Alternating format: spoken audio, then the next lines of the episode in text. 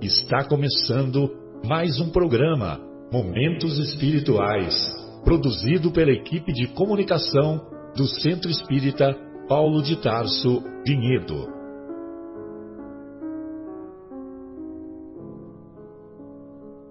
Se guardas contigo o estigma do sofrimento, indagando pela solução dos velhos problemas do ser e da dor, se percebes a nuvem que prenuncia a tormenta e o vórtice traiçoeiro das ondas em que navegas, vem conosco.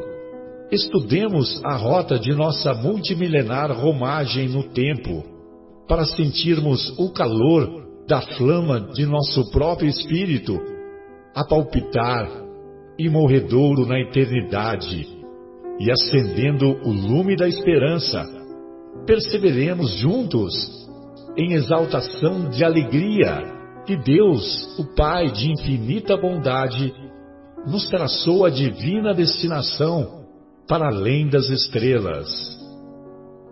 Gostaria de cumprimentar a todos os nossos ouvintes. Nós estamos começando a gravação de mais um programa Momentos Espirituais.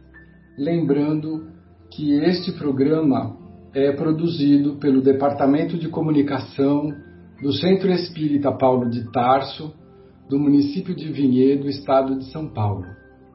Nós estamos hoje uh, iniciando e, o nosso programa sem a presença do nosso querido âncora Marcelo, mas temos as presenças dos nossos amigos José Fernando, Fábio, Marcos Melo e eu, Afonso, que estou dirigindo essas palavras a vocês, desejando que o nosso programa os encontre e os envolva na mesma emoção com a qual ela é produzida.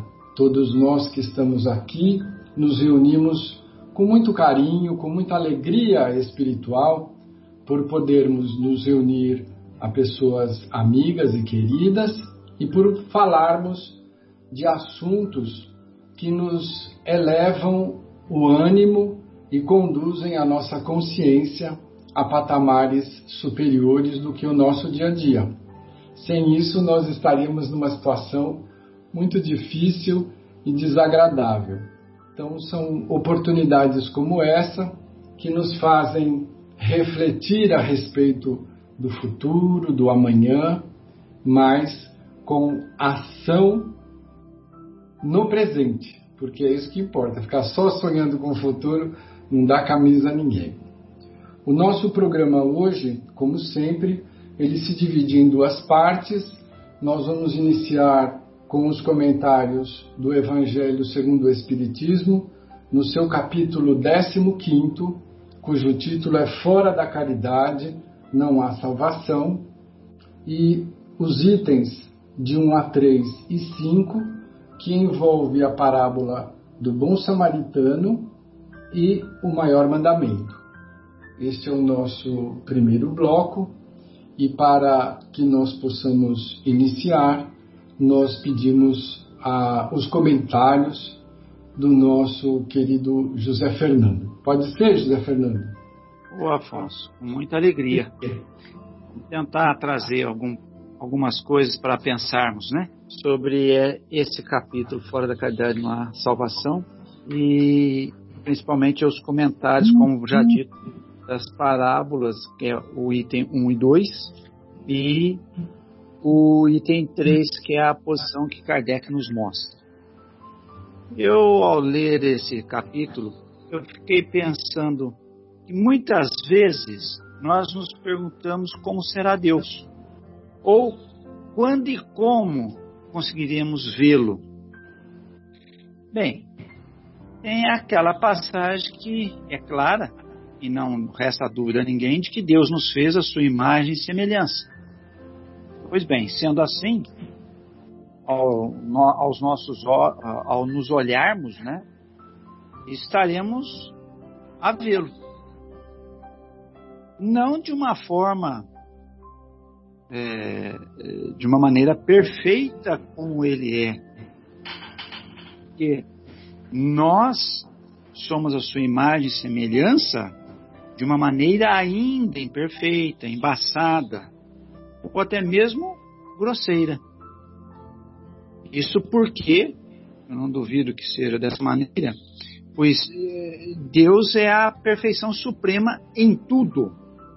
E nós, imperfeitos, estamos a buscar a evolução de nossa alma. Assim, Jesus nos alertou para fazermos ao próximo o que desejamos para nós.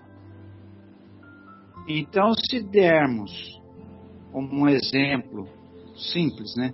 Um copo de água àquele que bate à nossa porta, nós estaremos não só atendendo a necessidade do nosso irmão naquele momento, uma necessidade física, a sede, como estamos diante do Pai que está nos dando a oportunidade de vê-lo e socorrê-lo. Por isso, Jesus afirmou que se fizermos a um desses mais pequenos, é a Ele mesmo que nós estamos a fazê-lo.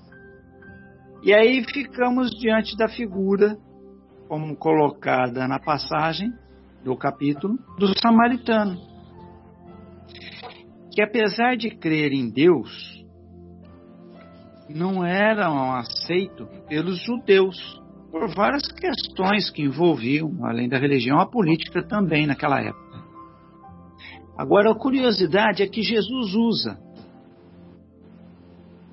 para os judeus, nesta parábola, a figura de um samaritano, socorrendo justamente alguém que tanto um sacerdote e um levita, figuras de expressão político-religiosa no meio judaico, se desviaram para não socorrê-lo, agindo de maneira contrária ao que eles, o sacerdote o levita, pregavam, demonstrando assim a sua total hipocrisia.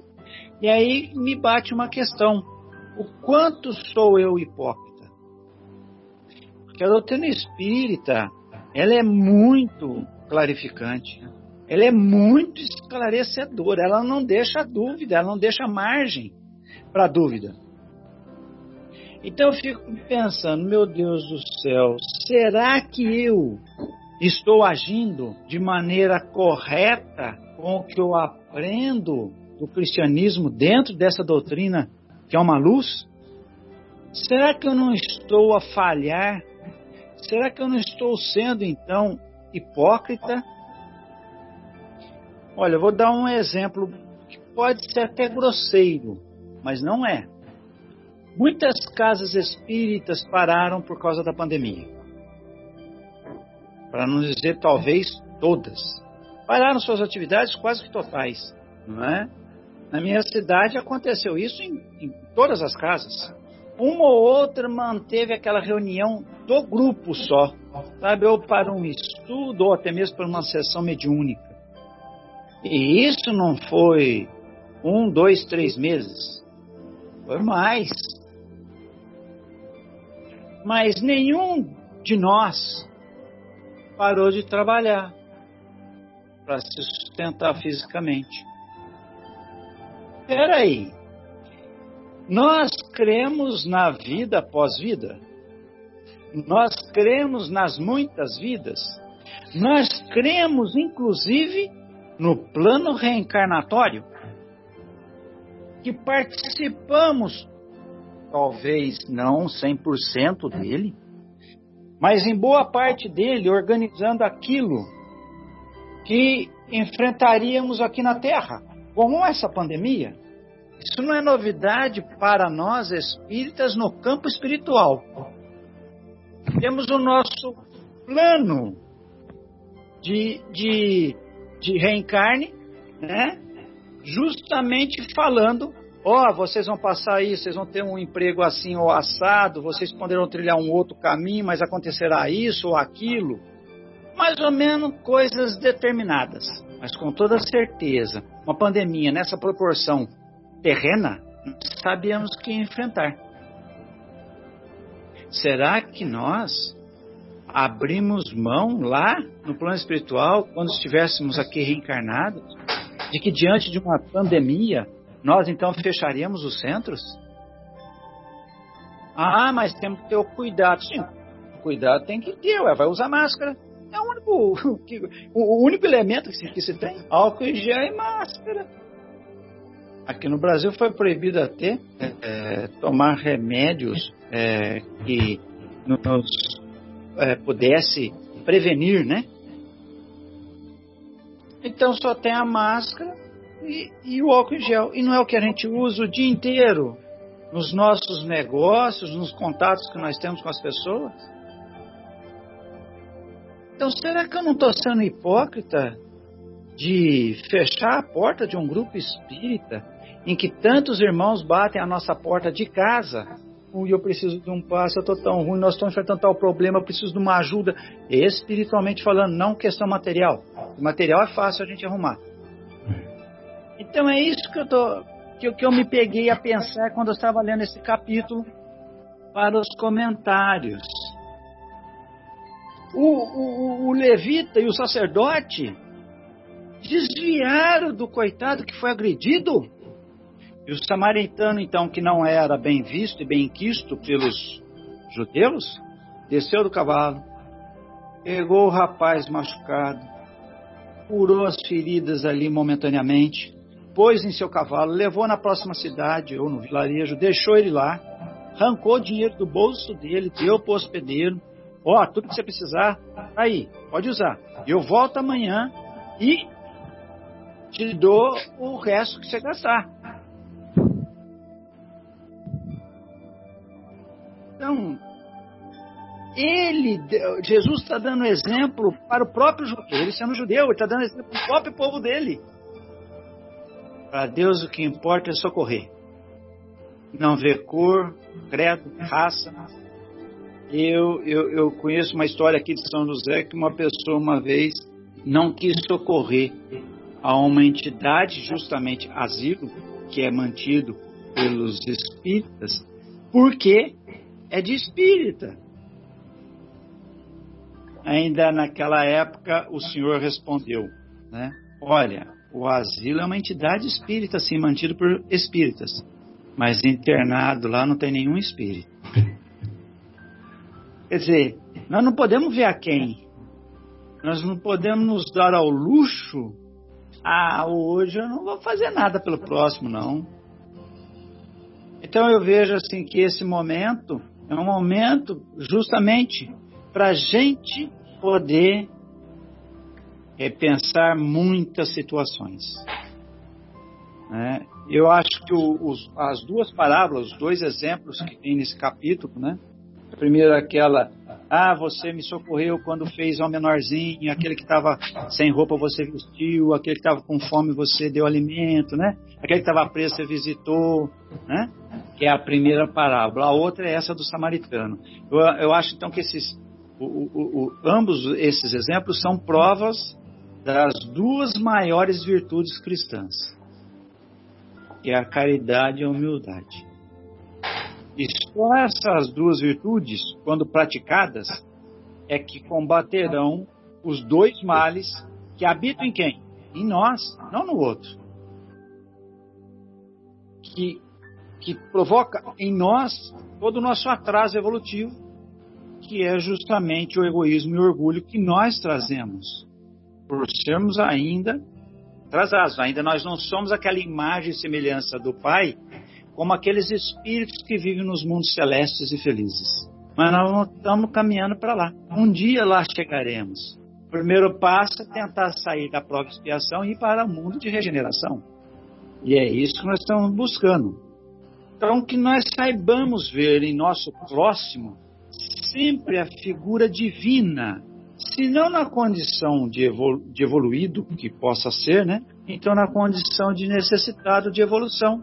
E que possamos, mesmo que uma simples oração, dirigirmos a este irmão, quando não pudermos dar pelo menos o copo de água que ele necessite.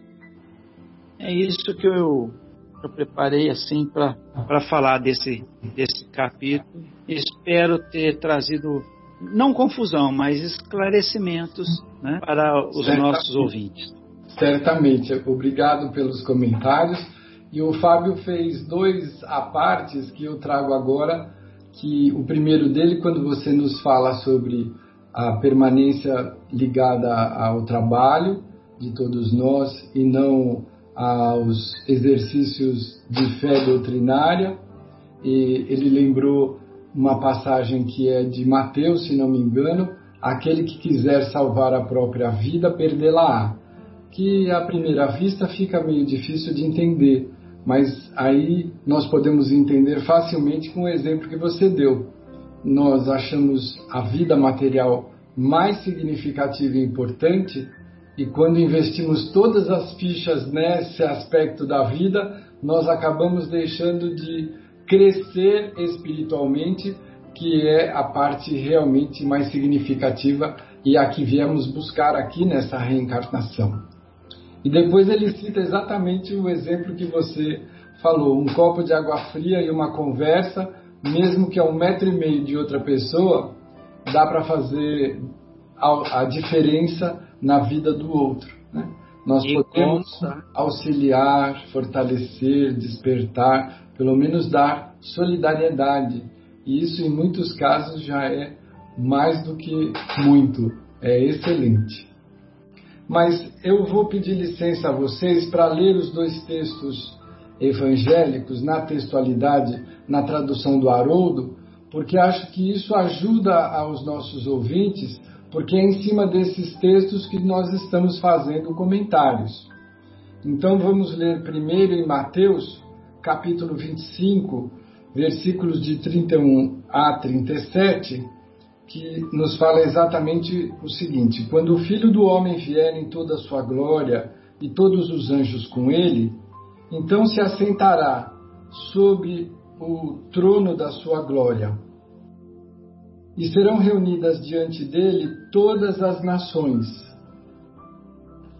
Separará uns dos outros como um pastor separa ovelha dos cabritos, e colocará as ovelhas à sua direita e os cabritos à sua esquerda. Então o rei dirá aos que estiverem à sua direita: Vinde, benditos de meu Pai, herdai o reino preparado para vós desde a fundação do mundo. Pois tive fome e me destes de comer, tive sede e me destes de beber. Era estrangeiro e me acolheste Estava nu e me vestistes. Estive enfermo e me visitastes. Estava na prisão e viestes a mim.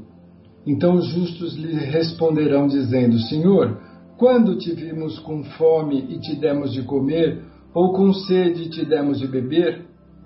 Quando te vimos estrangeiro e te acolhemos, ou nu e te vestimos? Quando te vimos enfermo na prisão e viemos a ti? Em resposta, o rei lhe dirá: Amém, vos digo, que é uma expressão utilizada à época como uh, se fosse de fato, é uma coisa enfática.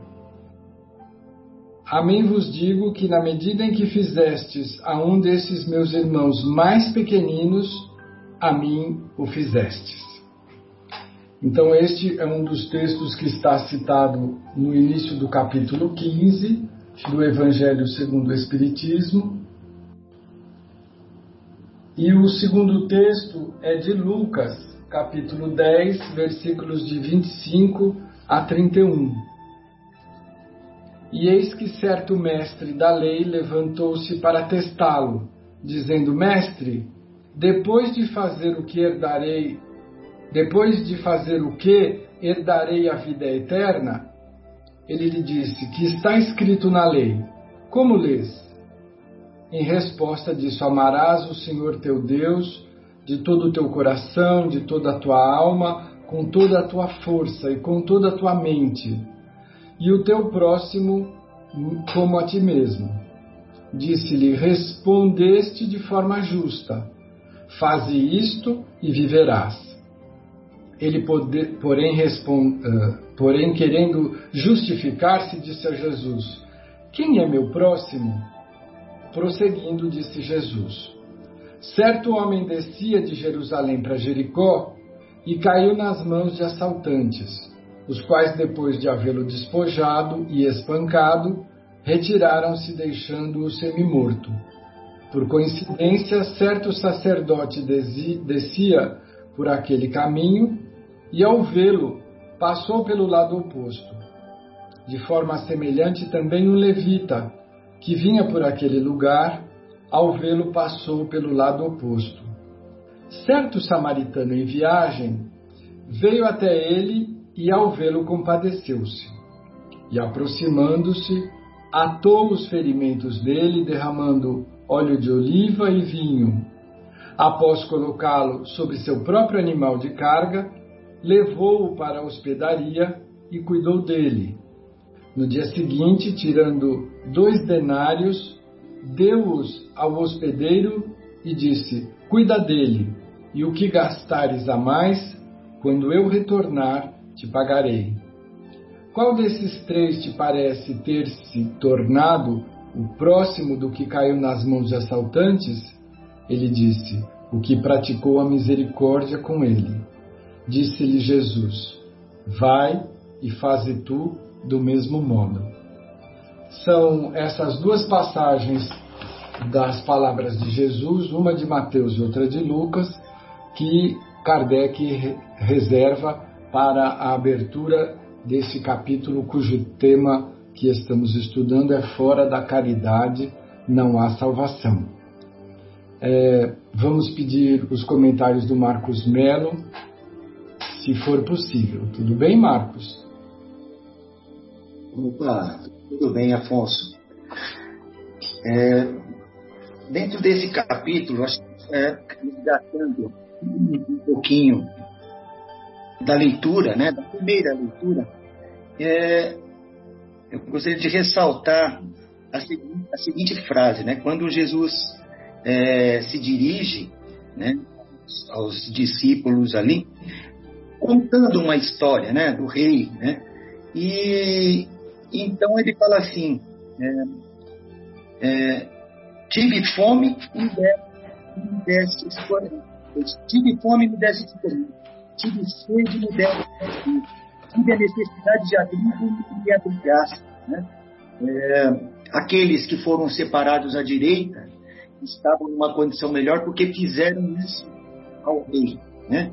E aí, né, um dos presentes fala assim, mas Senhor, é, é, quando nos famintos e vos demos de comer, ou quando, ou quando tiveste sede e nos demos beber. Eles não sabiam, né? Ah, quando isso aconteceu, né?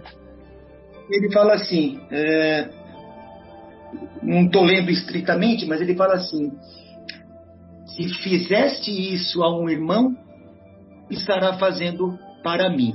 Né? Então ele dá o exemplo, ele, ele diz que a caridade é a chave para a salvação, para a vida futura melhor. É, aqueles que ficarão, futuramente ficarão à direita, aqueles que, que é, herdarão o reino dos céus, enfim, né? É, foram os que fizeram caridade.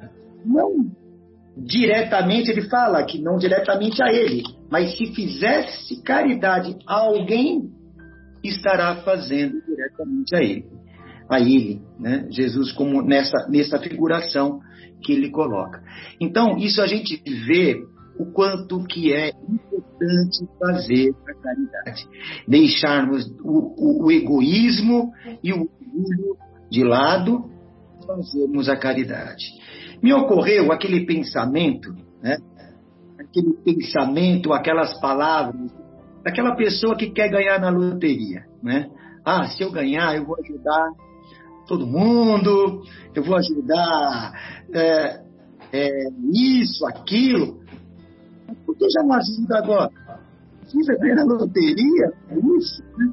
Não é necessário. Jesus não fala em dinheiro. Né? Como o Fabinho bem escreveu aí, um metro e meio de distância, algumas boas palavras, já está ajudando muito. Não espere ganhar na loteria para ajudar alguém. Você pode ajudar alguém de tantas outras formas. Dinheiro também, claro, né? porque essas entidades assistenciais, elas precisam de recursos para que esses recursos possam gerar benefício quem necessita, porque eles conseguem enxergar melhor que nós.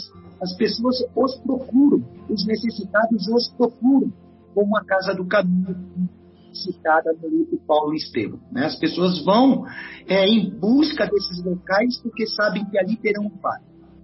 Tá, beleza, então eu não preciso ganhar na loteria eu preciso fazer alguma coisa. Eu preciso fazer algo. O que? Qualquer coisa que possa ensinar, que possa ajudar. E aí esse é o caminho nosso. É, nós estamos aqui para isso. Nós não temos outra coisa senão a fazer caridade nessa terra, né? A fazer o bem. Caridade é o bem, então é fazer o bem aos outros. Uma palavra, um bom dia, um abraço, ajuda, é, uma ajuda material, uma ajuda espiritual, qualquer coisa, mas ajuda. Então Jesus nos põe nessa condição para alçarmos algo melhor, espiritual. Leve o tempo que for necessário. Não importa, ele não tem pressa. Ele não tem pressa. Quem tem pressa é o necessitado. Esse sim tem urgência. Ele precisa ser ajudado. E isso a gente precisa abrir os olhos e os corações para Jesus diz tantas vezes isso ao necessitado, quem é o próximo? Amar o próximo como a ti mesmo. Quem é o próximo? O próximo é qualquer um necessitando. Basta apenas vê-lo. É evidente, os que estão em nosso seio familiar, até falamos isso, acho que no programa passado, né? É, estão aqui nos nossos olhos, estão bem próximos da gente. Eles, esses precisam de ajuda também, e estão no nosso lar. Recebemos do seu familiar mas da porta para fora, o que você criar na calçada é o que você vê é o seu próximo. Basta apenas ter qualidade, com o coração aberto, e não fazermos essa figuração que Jesus nos coloca na parábola, né?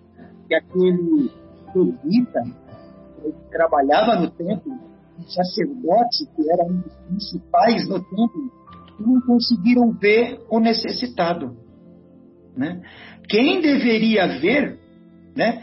Na verdade, é, ele, ele faz uma uma comparação. Quem deveria ver mais não viu. E aquele que é o, o samaritano, é, naquela época, a Samaria, era uma região que não seguia todos os, ah, como se diz, né, todas as, ah,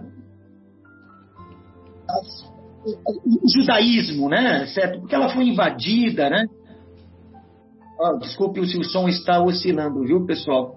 É, a conexão ela está ruim, está formando sim aqui. Deve ser por isso. Mas a Samaria era uma região é, que ninguém gostava, né? Região que estava meio fora dos conceitos judaicos, enfim. Então ele usa justamente o exemplo samaritano. Quem acolheu aquele, aquele necessitado? Ou seja, a caridade ela está para todos, né? não só para o sacerdote, está para aquele simples, aquele mais ignorante, está para todo, ou aquele que está à margem da sociedade, como era a, a, a considerada por ele, né? É, então, Jesus falando que a caridade nos leva a uma vida futura melhor, espiritual, evidente, ela está ao alcance de Basta apenas é, abrir os olhos e o coração e ver o necessitado ao lado. Era isso, gente, que eu teria aí para poder, é, das minhas reflexões. Muito bem, Marcos. Obrigado pelas suas ponderações. E eu mesmo gostaria de acrescentar alguns comentários com base no que você e o Folharini comentaram no tocante do, do presente. Nós temos hoje as nossas casas espíritas à vista de um um campo de treinamento, né? uma bancada de trabalho, uma carteira de estudo. Nós vamos a, nos reunir na Casa Espírita para aprendermos a adquirir hábitos salutares, novos. Com o fechamento por conta da, do impedimento do contato social, nós todos somos convocados a esse exercício interior, onde estivermos, no nosso ambiente próprio, particular, profissional ou doméstico. E lembrando que a tecnologia hoje nos permite fazer gravações como esta. Nós estamos em continentes diferentes, em estados de, do Brasil diferentes, e estamos aqui conversando, gravando para a posteridade. Então, nós temos essa capacidade de utilizar o nosso coração como grande templo de exercício e de testemunho, que acho que é o grande convite dessa pandemia. Mas eu gostaria de ouvir ainda os comentários do nosso querido Fábio. Pode ser, Fábio? Ah, ok, desculpa. Só se for agora eu falei. então que seja esta a hora. Tá bom. Então vamos lá. É... Vocês já ouviram falar na palavra libação? é. A palavra libação, é, ela significa uma oferta derramada. Né? É, no, na Grécia Antiga e mesmo é, o povo judeu, que herdava muitos dos costumes é, gregos por serem é, por terem sido dominados pela Grécia é, por muitos anos, eles tinham o costume de agradar né, é, a Deus com ofertas.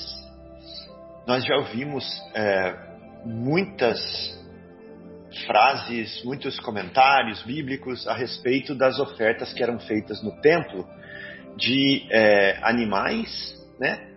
Mas existia um outro tipo de oferta que era a oferta de derramar no altar é, alimento, vinho ou óleo. Né?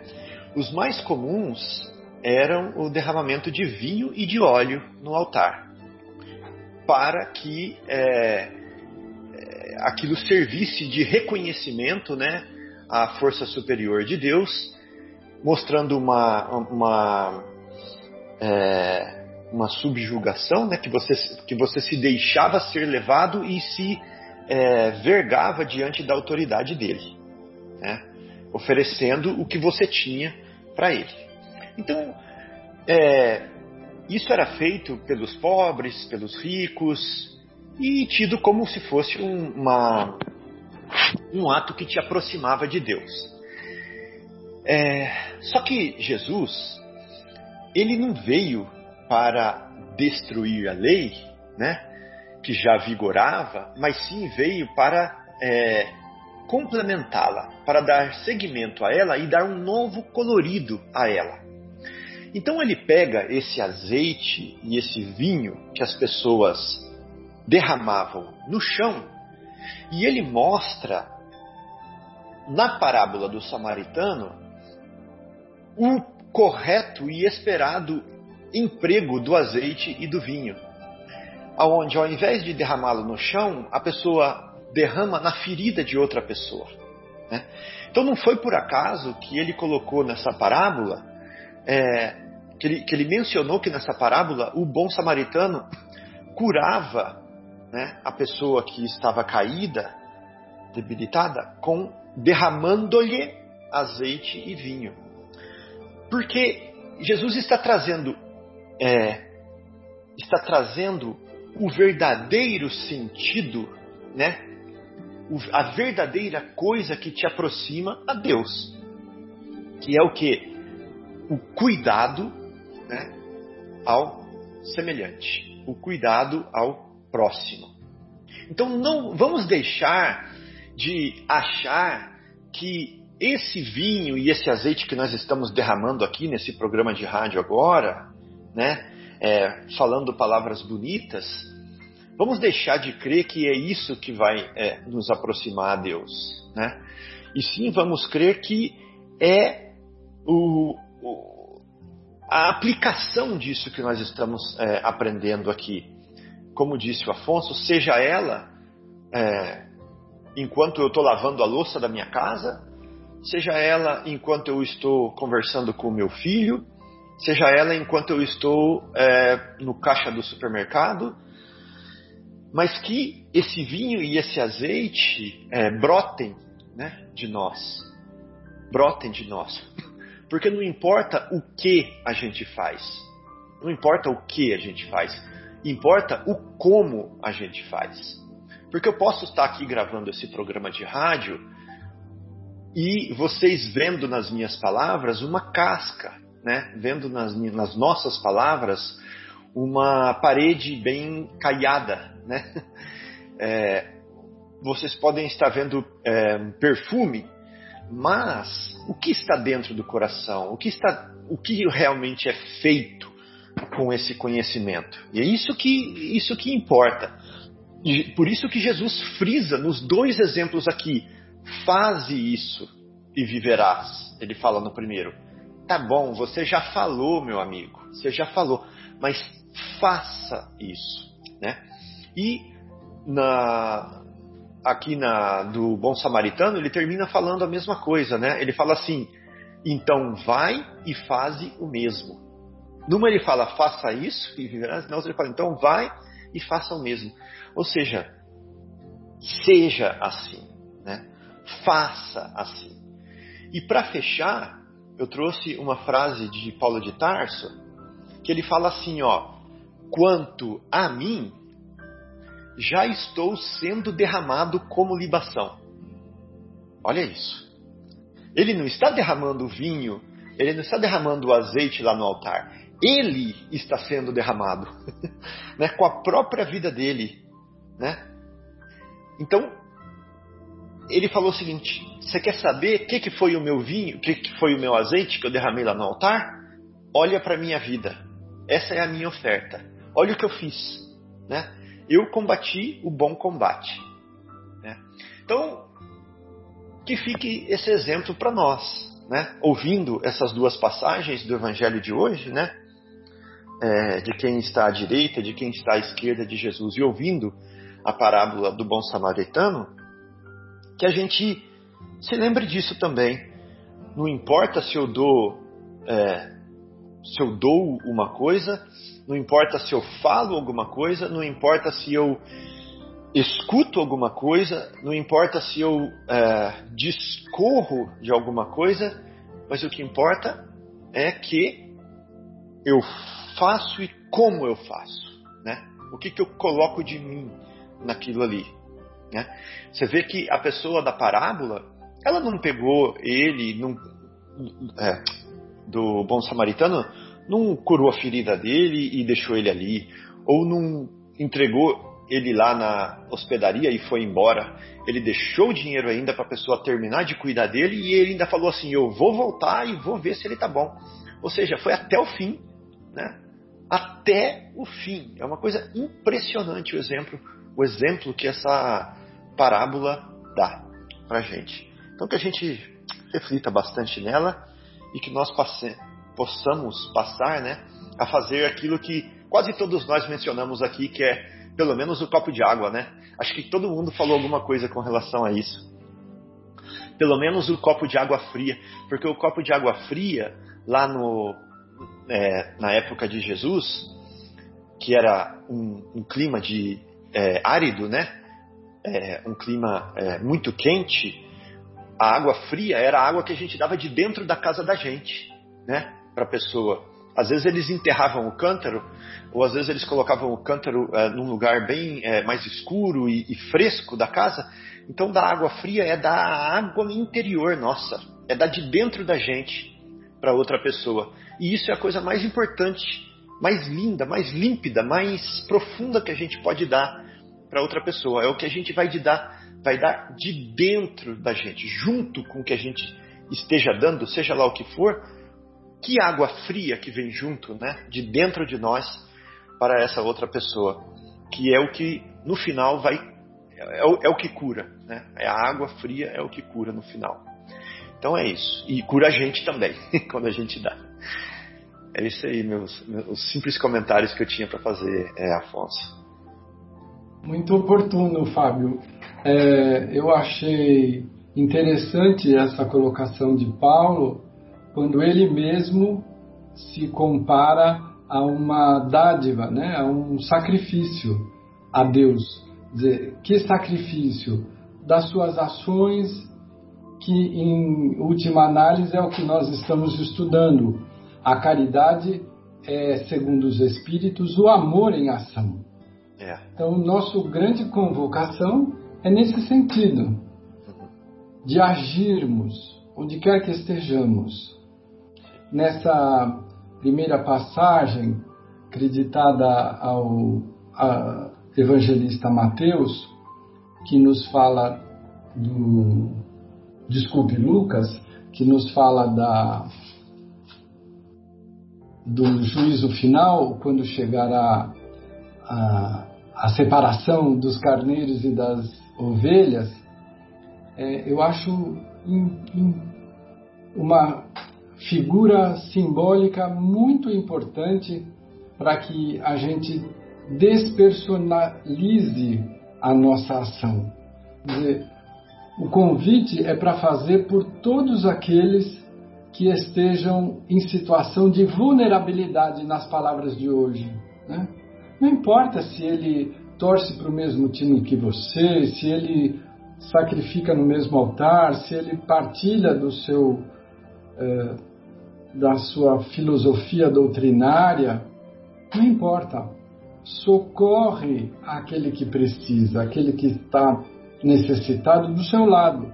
Mas como na parábola do samaritano, vai até o final, comprometa-se. Porque hoje é muito fácil a gente é, dar um dinheiro no, no farol e passar. Né?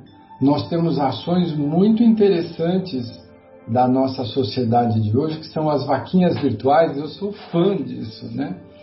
É, as pessoas identificam o problema, é, identificam a solução, quantificam esta solução que é parcial, é sempre uma coisa emergencial, é uma casa, um meio de transporte, uma cadeira de roda, uma cirurgia urgente. Mas elas fazem isso, põem na, na rede social, todos têm oportunidade de contribuir e depois esse recurso é repassado para a pessoa. Né? Mas há aí um monte de trabalho, de ação. Então, acho que nós todos chegamos até o dia de hoje, aqui falando, ouvindo, não importa, nós estamos todos no, me no mesmo barco. Mas nós chegamos aqui graças a uma série de atitudes que nós tomamos ao longo das vidas. E nessas atitudes, nem sempre nós usamos os meios mais lícitos. Para chegar até aqui, nós enganamos, trapaceamos, iludimos, é, abandonamos. Nós já fizemos tudo isso. Ah, eu não lembro. Que bom que a gente não lembra. Mas certamente no nosso currículo milenar, porque nós somos seres milenares, nós já praticamos todo tipo de equívoco em busca de crescimento. Ainda antes do programa, nós comentávamos com o Fábio a respeito disso, né? que o tempo nos dá maturidade, nos ensina, via de regra, através da dor, que vai fazendo cair as ilusões.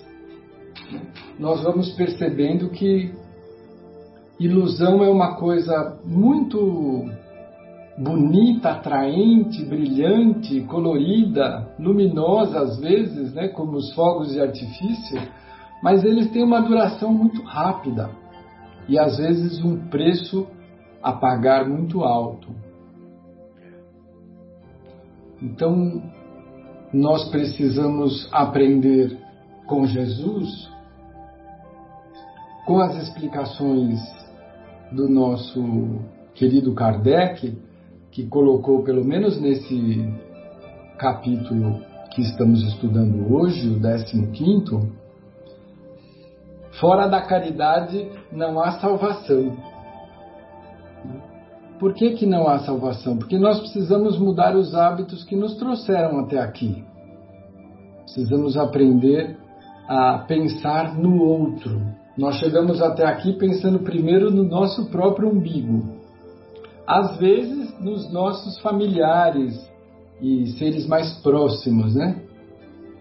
Mas hoje somos convidados a entender que fazemos parte de uma grande família, criados todos nós pelo mesmo Pai, que é puro amor e que nos deseja, todos nós, nos deseja melhorados a cada dia, numa estrada de evolução que não tem fim, assim como a nossa própria vida. Nós tivemos o início com a criação de Deus, com a nossa simples consciência de nós mesmos, mas a partir desse instante nós somos produtos sem prazo de validade. E a nossa destinação é a evolução constante, em todos os sentidos.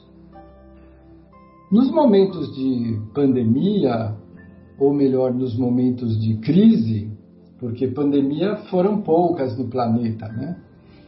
Essa que estamos vivendo, mas todos os momentos de crise coletivo e individual são para nós que estamos ainda precisando nos desvencilhar de alguns velhos maus hábitos, o momento perfeito para a troca de maus hábitos em bons hábitos.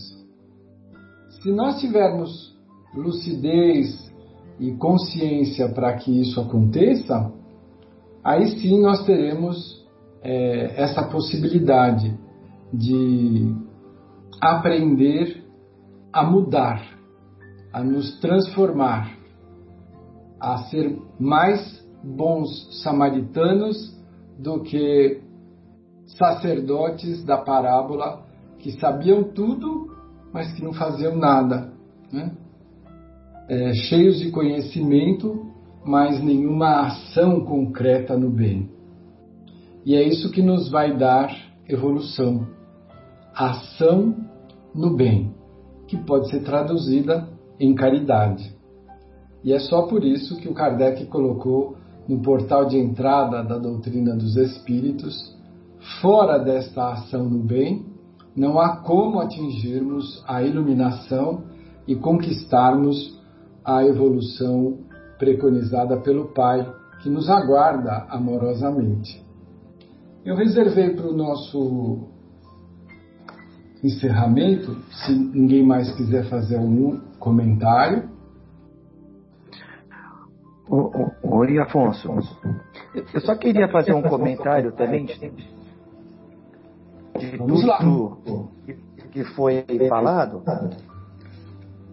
É, que o, o item 6 ele não está né, nessa, nesse nosso programa Uhum. mas é, é um trecho da carta de Paulo aos Coríntios, né?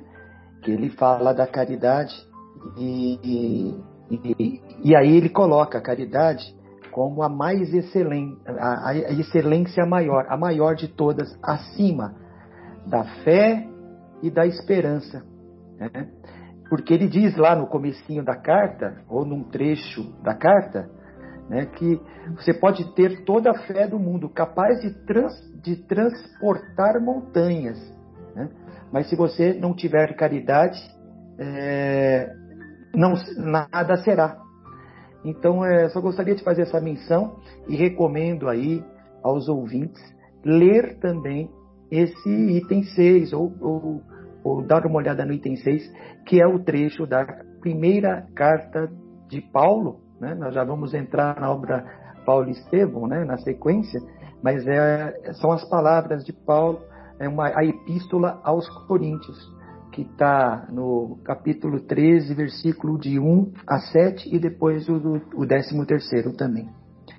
Era isso, só para lembrar, tá bom? Tá bom.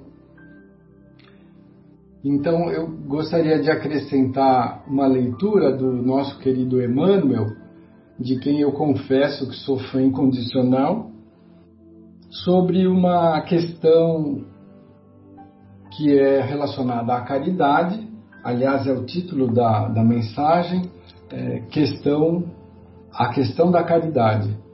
E é de uma obra chamada Caminhos de Volta. É interessante porque eram comentários que o grupo é, doutrinário fazia e depois recebiam um ditado mediúnico através da mediunidade do Chico, que vinha a finalizar, a orientar, a iluminar as discussões. E naquela oportunidade eles falavam a respeito da nossa evolução tecnológica que estava melhorando as nossas produções é, de alimentos e que esse era um objetivo diminuir a miséria e a fome. Né? E, e aí a, a mensagem veio com o título do Emmanuel Mais Caridade. Não digas que a prosperidade material só por si afastaria do mundo o ministério da caridade.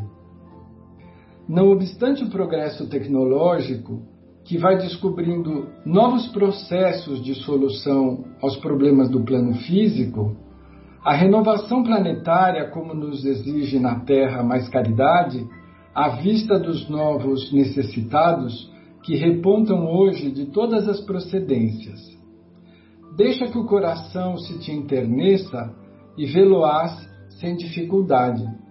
Então aqui o Emmanuel começa a relacionar os necessitados de caridade que não são de caridade material, que são os mais necessitados, na minha humilde opinião. Os que não se ajustaram aos impactos, por vezes cruéis, da evolução e choram inibidos na retaguarda. Os que se viram obrigados à repentina desvinculação dos entes queridos e sofrem aflitivas sensações de abandono. Os que não puderam compreender a transformação dos familiares, frequentemente chamados a difíceis experiências e se marginalizaram em desespero.